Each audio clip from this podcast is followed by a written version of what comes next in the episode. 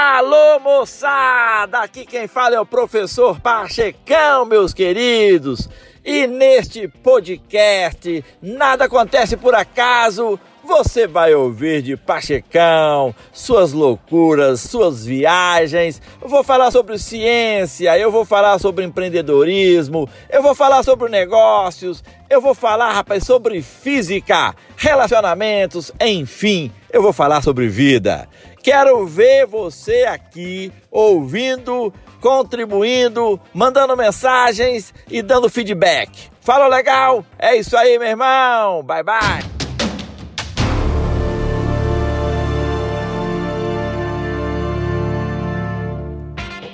Alô, meus amigos do canal Nada Acontece por Acaso. Estamos juntos mais uma vez com um papo maravilhoso, papo reto, porque hoje eu vou falar sobre educação. Você sabe muito bem, meus queridos, que educação vem de casa. É papai e mamãe que dá. A escola da instrução. Professor não é educador, professor é instrutor. Fui claro? Então, para você ter uma ideia, meus queridos, da importância da educação, aqui vai o caso de Thomas Edison. Já ouviu falar? Mais conhecido como inventor da lâmpada elétrica. Ele recebeu apenas três meses de educação formal. Seu professor previu que ele nunca seria nada na vida, porque ele era muito desligado durante as aulas e que vivia sonhando acordado. Nos dias de hoje, com certeza, ele teria sido diagnosticado com TDAH, déficit de atenção. Ai, meu Deus, que horror! Teria que tomar remédio. Pois é, meus queridos, a sua mãe o tirou da escola e o ensinou sozinho em casa.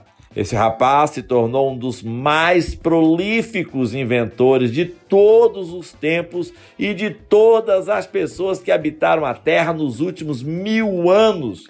Teve 1093 patentes registradas. Apesar de ser mais conhecido como inventor da lâmpada incandescente, sua invenção mais impressionante foi a do fonógrafo, também conhecido como gramofone o primeiro aparelho que podia gravar o som e depois tocá-lo.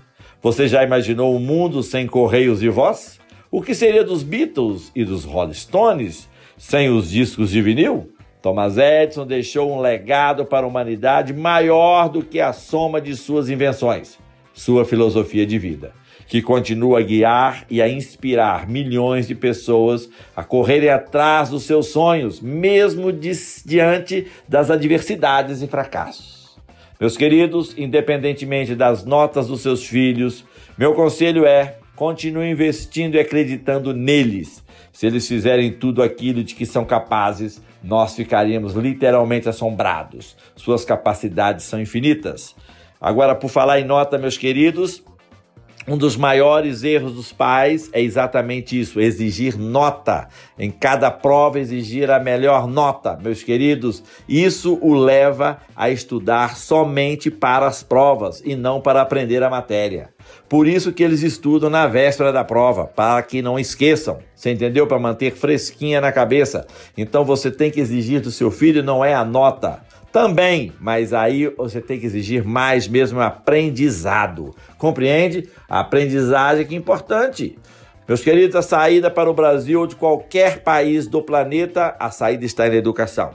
Devemos ensinar a cada criança os fundamentos da alfabetização, da matemática, as habilidades da vida e o pensamento crítico. A maioria dos especialistas sente que esse quarteto de fundamentos no ensino básico é o alicerce da, do autoaperfeiçoamento e é a espinha dorsal da formação do indivíduo.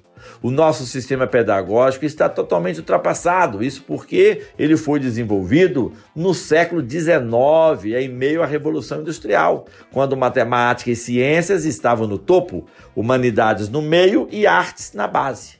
Na atual conjuntura, a situação econômica não é mais a mesma. Numa cultura tecnológica em rápida mudança e numa economia cada vez mais baseada nas informações, ideias criativas são o recurso derradeiro. No entanto, nosso sistema educacional atual pouco faz para cultivar esse recurso. Ensinar as crianças como cultivar sua criatividade e curiosidade ao mesmo tempo fornecendo uma base sólida em pensamento crítico, leitura e matemática, é a melhor forma de prepará-las para um futuro de mudança tecnológica cada vez mais rápida. Ao contrário do nosso sistema educacional atual, a versão do amanhã, que está chegando através dos computadores pessoais, é um sistema descentralizado, personalizado, inteiramente interativo. Das três melhorias, a que traz maior benefício é a interatividade, porque você aprende fazendo e se você quer mais aprendizado, terá que fazer mais coisas. Usar o laptop como instrumento para envolver as crianças na construção do conhecimento com base em seus interesses pessoais e fornecer ferramentas para compartilharem e criticarem essas construções fará com que se tornem, ao mesmo tempo, aprendizes e professores. Meus queridos, educação é a coisa mais importante, o legado mais importante, a herança mais importante que você vai deixar para os seus filhos. Foi claro? É isso aí, meu irmão! Falou legal! Bye, bye!